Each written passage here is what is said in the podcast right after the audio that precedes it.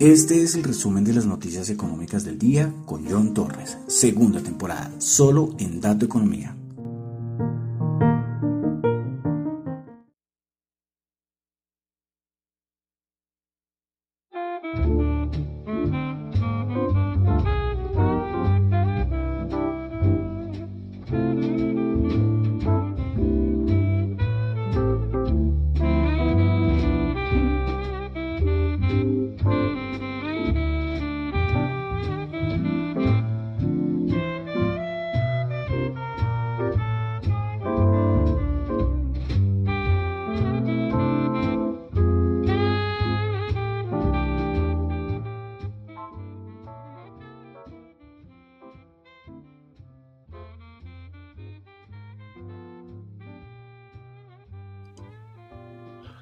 Buenas noches a todos, son las 8 y 16 y, y, yo supuestamente eran las 8 que tenía que comenzar y son las 8 y 16, un poco tarde.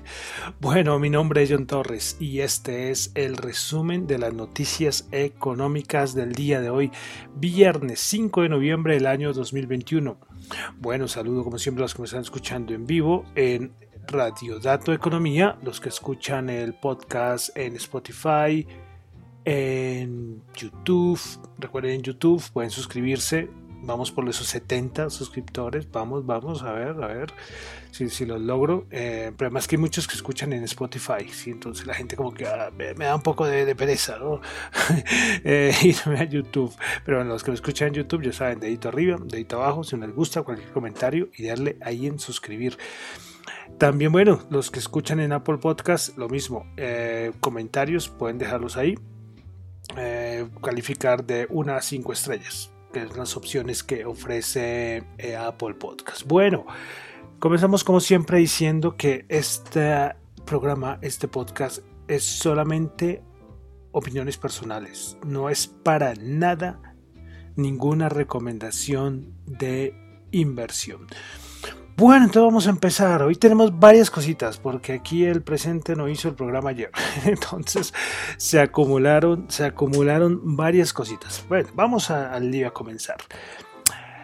Listo. Eh, comenzamos con noticia de COVID-19 y es que la noticia del día de hoy que fue muy importante fue respecto a que Pfizer anunció un medicamento, un medicamento que sería como, vamos a, decirlo en términos que se entiendan, una pastillita. Una pastillita eh, eh, la cual se suministraría a las personas que empiezan a presentar síntomas de COVID-19 o las que estén ya eh, detectadas con positivo de COVID-19 y que esto reduciría la, la mortalidad y hasta el punto de reducir que la persona llegase a, agravarse su situación y que tenga que ser hospitalizada. Esto fue una noticia importantísima para los para el mercado, bueno, para todo el mundo, aparte del mercado, sí, para el mundo, eh, porque ahorita, bueno, el proceso de vacunación ahí va, pero, pero imagínense con una pastillita.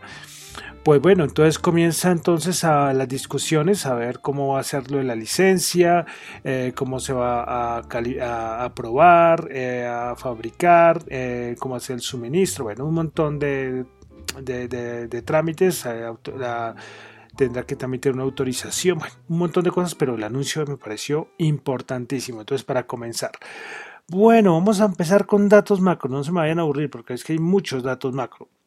Y comenzamos con Europa. PMI de servicios en Italia, 52.4. Se esperaba 54.5. Bueno, menor de lo esperado. España, PMI eh, de servicios en España, 56.6. Se esperaba 55.8. PMI de servicios en Francia, 56.6. Se esperaba 56.6. Eh, Alemania, 52.4 ahí sí acorde al, esperado. Vamos con el PMI de servicios de la eurozona 54.6, se esperaba 54.3. Bueno, vamos con el índice de precios del productor de la eurozona 2,7%, el dato mensual se esperaba 2,3% y el interanual ya se ubica en 16%, ¿eh? 16%. Bueno, continuamos con dato de producción industrial en Alemania. El dato mensual, una caída del 1,1%, cuando se esperaba un aumento del 1%. Imagínense esto. Eh. Es que los datos macro. Y en Alemania llevamos, ¿qué? Dos, tres meses donde los datos macro para nada buenos. Entonces la producción industrial alemana en interanual se ubica una caída del 1%. Órdenes de fábrica en Alemania se esperaba 1,8% y terminó en 1,3%. Como le digo, todos los datos respecto a Alemania, ninguno positivo. Bueno, el PMI de servicios eh, que estuvo ahí en 52,4 y tampoco es que sea tan bueno. Bueno, vamos a pasar a ventas minoristas en la eurozona del mes de septiembre, dato mensual, una caída del 0,3%, cuando se esperaba un aumento del 0,2%, interanual 2,5%, cuando se esperaba el 1,5%. Ventas minoristas en Italia del mensual 0,8%, esperaba 0,2%. Interanual 5,3%, esperaba 1,9%, una subida importante de las ventas minoristas en Italia eh, no tanto en la eurozona. Bueno, eh, tuvimos dato de producción industrial en Francia, una caída del 1,3%, cuando se esperaba el 0%, el intervalo se ubica en 0,8%. La producción industrial, claro, es que con todo lo que estamos hablando, de que hemos venido hablando desde hace meses, la crisis de semiconductores, de chips, cadena de suministro, por ejemplo, la parte del sector automotriz en Alemania tiene un peso importantísimo y después en Francia, entonces uno puede encontrar ahí una, una relación, ¿no? entre todo el, problema que hay de cadena de suministro con, con las industrias de los países. Bueno, un dato importante que fue ayer fue que el Banco Central de Inglaterra mantuvo sus tasas de interés intactas y es que muchos decían que podía llegar hasta subidas, pero bueno, entonces esa semana que tuvimos Australia, que no lo nombré, pero el Banco el central de australiano mantuvo estable sus tasas, Reserva Federal estable sus tasas de interés y que no va a haber aumento, y el Banco Central de Inglaterra igual, entonces una semana maravillosa a nivel de, para, para los que esperaban aumento de tasas, esas cosas, aumento tres bancos potentes, especialmente la Reserva Federal, pues aumento bien. Y bueno, y Christine Lagarde del Banco Central Europeo diciendo que no hay aumento de tasa. Entonces, por parte del Banco Central es todo resuelto. Bueno, pasamos a América. Vamos a comenzar con datos de subsidio de desempleo. El dato semanal se ubicó en 269 mil. Se esperaba un aumento de 275 mil. Y los continuos 2 millones 105 mil, cuando se esperaba un aumento de 2 millones 243 mil. Bueno, dato importante de empleo. Se crearon, eh, a ver, 531 mil empleos cuando se esperaba 450 mil. La tasa de desempleo 4,6%, esperaba 4,7%. Aquí sí hubo, eh, bueno, no tengo el anterior, sí, el aumento de la hora paga eh, a los trabajadores aumentó al 0,4%, el mensual y el interanual se ubica en 4,9%. Podría ser lo único, un datico ahí eh, como no tan bueno. Bueno, eh, cambio en empleo privado, 604 mil, se esperaba 420 mil, o sea, dato buenísimo. Entonces los datos de empleo muy buenos. ¿Para qué? ¿Para qué? Ahí sí, o sea, digo, la Reserva Federal todo le ha salido perfecto en estos días, porque el dato de empleo, y ellos tanto que se preocupan por el empleo, empleo, empleo. Pero claro, el asunto es estar pendiente de ese dato de, de salarios, que es un dato importante que hay que seguir. Bueno, más cositas. Eh, están debatiendo, estaban debatiendo los ahí en la Cámara de Representantes respecto al plan de infraestructura. Pues estaban debatiendo el proyecto de ley de gasto social de 1,85 billones de dólares y el proyecto de ley de infraestructura bipartidista de los 550 mil millones de dólares. Veremos a ver, ahí sí, esperar a ver cómo va esta, este debate. Bueno, de Reserva Federal parece que el... ¿Cuándo es? El jueves, la otra semana, no sé si el martes o el jueves, pues Powell y Brainerd van a ir a visitar a la Casa Blanca. Y es que entre estos dos está entre estas dos personas está el próximo cargo de la Reserva Federal. ¿sí?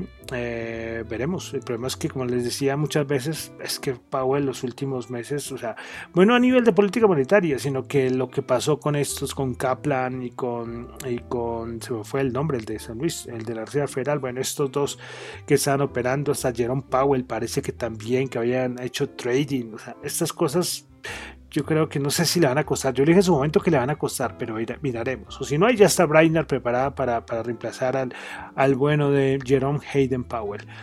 Bueno, seguimos en América, vamos a pasar a bajar a Brasil y a Uruguay. En Uruguay, primero, dato de inflación del 1.04 en el mes de octubre. La inflación ya se ubica en 7,89 en los últimos 12 meses. En, eh, o sea, 12 meses de octubre a octubre. Y a nivel de... Eh, del año corrido creo que ya va 7,41%. Bueno, vamos al PMI de servicios de Brasil 54.9, anterior 54.6. Bueno, llegamos a Colombia.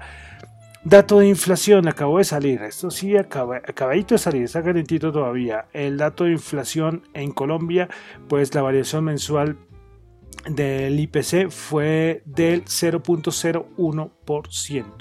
Recuerden que el IPC es ese índice donde reúnen todos eh, los, bienes de la canasta familiar y bueno, se hace la estadística, ve la variación y esa variación del IPC es la inflación. Bueno, entonces IPC 0.01 el de, los, de este mes de octubre, eh, si lo comparamos con el de octubre del 2020, eh, que fue de menos 0.06.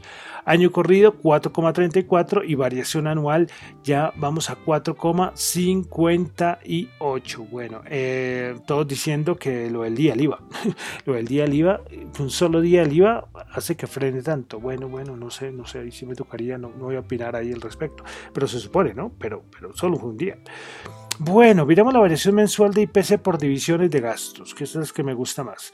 Listo, los tres sectores que más hicieron que eh, mayor variación, perdón, eh, del IPC. Bueno, primero, alimentos y bebidas no alcohólicas 0.89, restaurantes y hoteles 0.53 y salud 0.50. Ahí las tres de menor variación tuvimos recreación y cultura menos 0.21 Prendas de vestir y calzado menos 3,4. Información y comunicación menos 6,7. Eh, ya tocaría mirar ahí en la parte de alimentos y bebidas, a ver qué fue ahí, si seguimos con lo de la carne. Bueno, esto, esto, sí, los, ya creo que el DANE lo, lo debió haber ya publicado, pero solamente doy el, el dato como general a nivel de, del sector.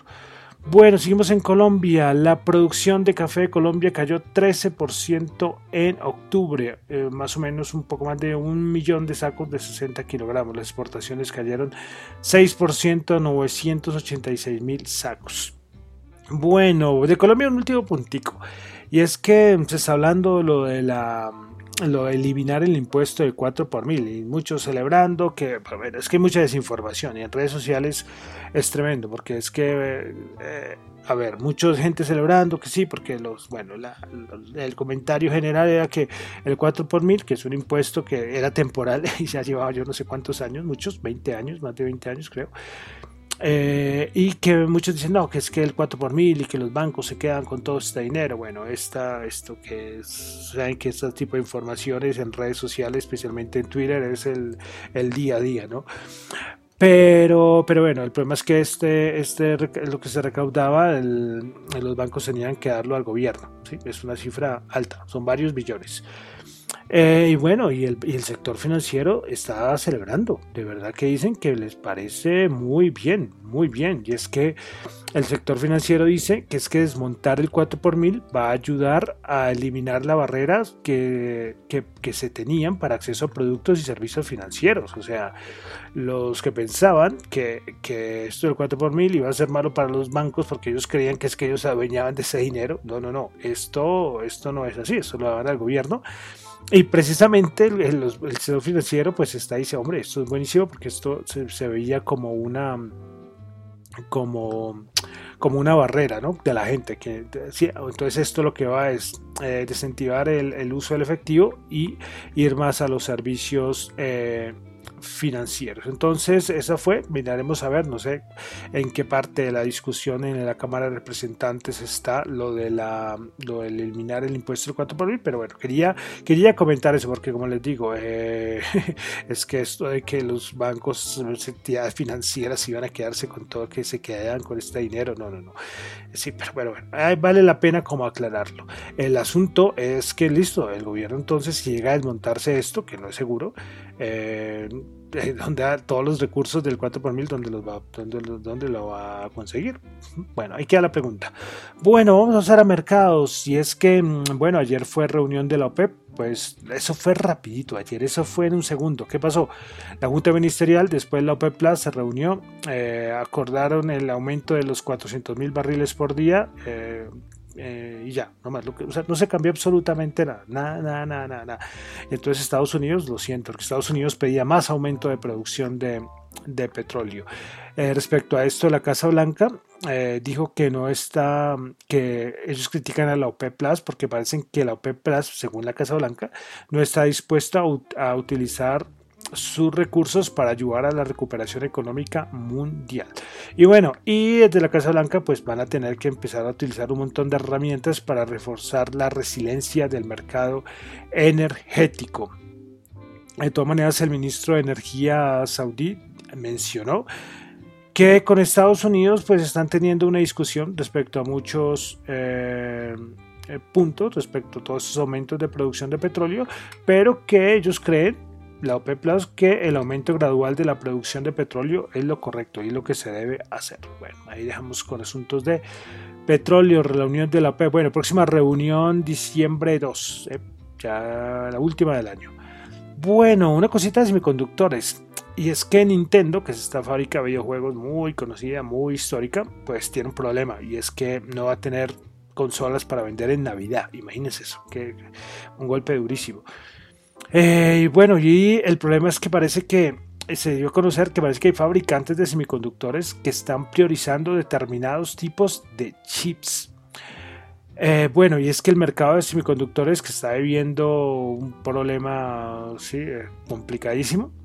Parece que en el mismo mercado de semiconductores hay una diferencia muy importante entre la fabricación de semiconductores para procesadores de altas prestaciones o para otras industrias. Entonces hay como, como un privilegio eh, para construir cierto o para fabricar cierto tipo de semiconductores. Ahí tocará analizar mucho más, mucho más esto de los semiconductores. Bueno, finalmente, con todos estos problemas de cadena de suministro, semiconductores que hemos tenido, pues eh, recuerden el canal del Suez, que el canal del Suez que también fue eh, noticia este año, pues dice que va a aumentar las tarifas de tránsito de los buques en un 6% en 2022. Eh, yo creo que es el primer trimestre del 2022, eso va a ser lo mismo, eh, va a ser el mismo problema.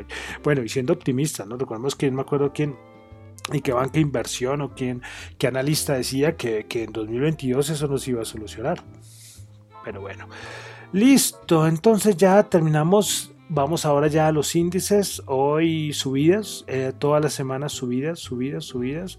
Eh, ¿Qué les puedo decir? Máximos históricos hoy con la, con la noticia de Pfizer aún más. O sea, el COVID para lo malo no importa a los mercados, pero si sale una noticia muy buena, eh, de una pan, especialmente a los, a los sectores más golpeados por todo lo del COVID.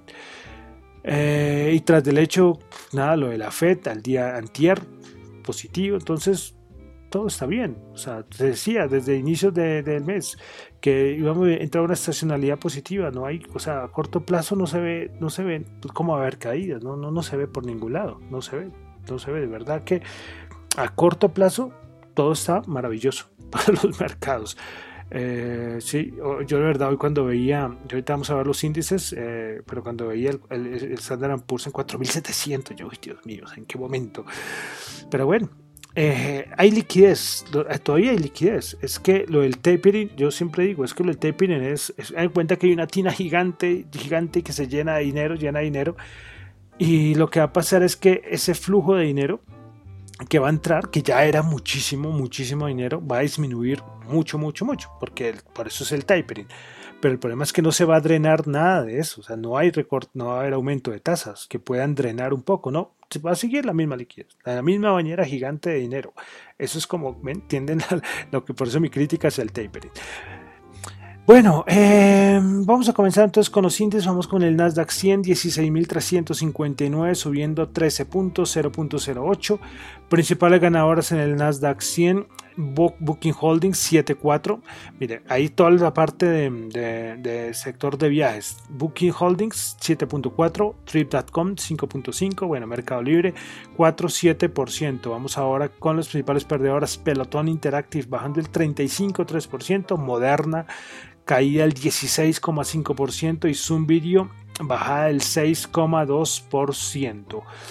Bueno, vamos ahora al SP500 que no alcanzó a cerrar por los 4.700, 4.697 subió 17.03%, lógicamente máximos históricos. Principales ganadoras en el SP500, Expedia 15.6%, Life Nation 15.1% y Pfizer 10.8%, la subida de Pfizer por la noticia.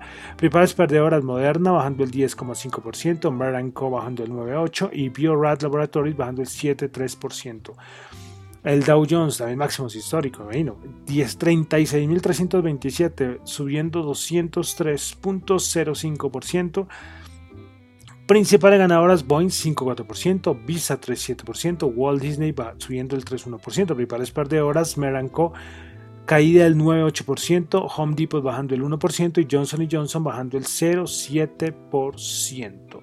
No sé hasta cuándo va a terminar este festival, no sé, no, se sabe, no se sabe, ¿verdad? Sí, yo de verdad no lo veo, ¿por dónde? Eh, hay analistas que dicen que es que tiene que presentarse algo eh, que, no lo, que no lo vea el mercado, que no lo vea el mercado, no sé, una guerra que se arme en algún lado, no sé, unas cosas, de resto, porque no el mercado no le pone atención a la economía, no, no, no le pone atención, o sea, entonces, ya con la Reserva Federal, que ya ahorita ya no hay tapering, ya el tapering se anunció, se va a ejecutar hasta el otro año, pero, pero el resto nomás. Lo único es que la inflación se dispare en que en algún momento la Reserva Federal tenga que empezar a amenazar con aumento de tasas de interés. De resto es que yo no veo por ningún lado, de verdad, por ningún lado eh, las cosas se vayan a, torcer. Bueno, eh, Bolsa de de Colombia, el Colcap bajó 3 puntos, bajando el 0,2%, 1.388 puntos. Principales ganadoras, Fabricato 3,3%. Cemex, eh, principales ganadoras de la Bolsa de Valores de Colombia, ¿no? no del Colcap, recuerden. Colcap es el índice que tiene unas acciones, pero hay otras que están por fuera. Pero entonces, en general, de la Bolsa de Valores de Colombia, Fabricato 3,3%, Cemex 0,5% y Grupo Surordinario 0,4%. Principales perdedoras, Canacol 3% bajó, Da Vivienda Preferencial 1.1% y Promigas bajando el 1%. Vamos al web commodities, petróleo, que ayer no hice programa, pero la caída ayer fue buena, ¿eh? El WTI 81.1 subió hoy 1.7 dólares, Brent 82.3 subió 1.4 dólares, el oro 1819 subió 27, a ver si por fin el oro. Hoy colocaba un gráfico y no, es que el oro y la plata, uff, uff, uf, muy mal este año. Bueno, vamos a algo de criptomonedas, las criptomonedas, a ver dónde están, se me perdieron las criptomonedas. Listo, entonces vamos a comenzar con las criptomonedas monedas. A ver un momento. Listo. Comenzamos con Bitcoin 62.134, baja el 0.01%. Ethereum 4.494, sube el 0.6%. BNB, Binance Coin 610 dólares, subiendo el 9.4%. Solana 240 dólares, bajando el 0.6%. Cardano 2 dólares, subiendo el 1.3%. Ripple 1.1 dólares bajando el 0,88%, Polkadot 52 dólares, bajando el 1,51%, 1.05%, Dogecoin 0.266 dólares, subiendo el 2.75%, Shiba, sabes que esto de Shiba es 0.000059 59, subiendo el 23.8%, Terra 49.3 bajando el 3,3%. Hoy colocaba en mi cuenta de Twitter lo de los perritos. ¿eh? Eh, es que no, no quiero hablar mucho de enfatizar acá tanto, pero, pero es que uno, ustedes cuando construyen un portafolio, por ejemplo, en acciones, ustedes cogen sector energético, sector bancario, sector de telecos, bueno, de lo que sea, y lo dividen en, grupos. Y es que en el mercado de las criptos, eh, ahorita que hay 13.672, también hay sectores. Entonces, pero el problema es que para detectarlos, eh, ustedes tienen que leer mucho los proyectos, entender la tecnología, leer varios de, blockchain, bueno, estas cosas, para ustedes establecer su portafolio. Y en, ese, en este mundo, en estos sectores que hay de criptos, hay uno que son de los memes, de los perritos y esas cosas que, que es todo un análisis eh, no solamente de criptografía, de blockchain, sino que también un análisis social, porque es que eso no tiene ningún proyecto, sino son solamente aprobación social, es una cosa, ¿sí? modelo de manadas, es una, cosa súper especial. ¿eh? Yo creo que los sociólogos, los psicólogos eh, podrán coger estos casos de estas monedas y, analizaba, ¿no? Analizaba cuál ha sido la ganadora. O sea, en abril, desde abril a hoy Shiba subió el 3000%. Imagínense, es una locura. Sí, pero ojo, Recuerden que son solamente un pedacito de este mercado cripto. De los perritos hay 150. 150 perritos dando vueltas por ahí en el mercado cripto. Y de las memes no sé cuántas serán, 500 por ahí. Pero el resto hay más proyectos y hay más sectores. ¿eh? Entonces, cuidado, si van a establecer un portafolio cripto, deben analizarlo muy bien, ¿no? Así como ustedes, los que están, los que hacen eh, eh, trade no son inversionistas en bolsa, por ejemplo, ustedes eh, cogen y elaboran un portafolio y lo sectorizan. Y lo mismo se puede hacer en el mercado cripto. Quería mencionar eso. Listo, bueno, y para finalizar, el dólar que está disparado para este fin de semana subió 34 pesos, 3.881 pesitos. Bueno, con eso termino por el día de hoy el resumen de las noticias económicas del el día. Recuerden que lo mío son solamente opiniones personales, no es para nada ninguna recomendación de inversión. Eh, mi nombre es John Torres, me encuentran en Twitter en la cuenta arroba Johncho, en la cuenta arroba Dato Economía y nos vamos a despedir hoy como siempre con música los que escuchan el podcast solo podrán escuchar unos segunditos. ¿eh? Los que están en la emisora sí podrán lógicamente escuchar toda la canción completa. Entonces vamos a despedirnos con, como ya es viernes, con In My Mind de Axwell. Bueno, entonces muchísimas gracias.